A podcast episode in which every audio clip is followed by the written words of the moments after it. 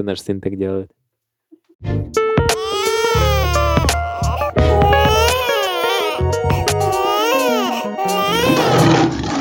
Всем привет! Вы слушаете подкаст «Как приручить льва». И с вами его бессменные ведущие Марина Свобода и Степан Максимов. Первый сезон получился очень обширным, мы затронули множество тем, но все они так или иначе относятся к одному возрастному периоду, нуля до трех месяцев. Второй сезон мы решили посвятить только одной теме — теме сна младенцев.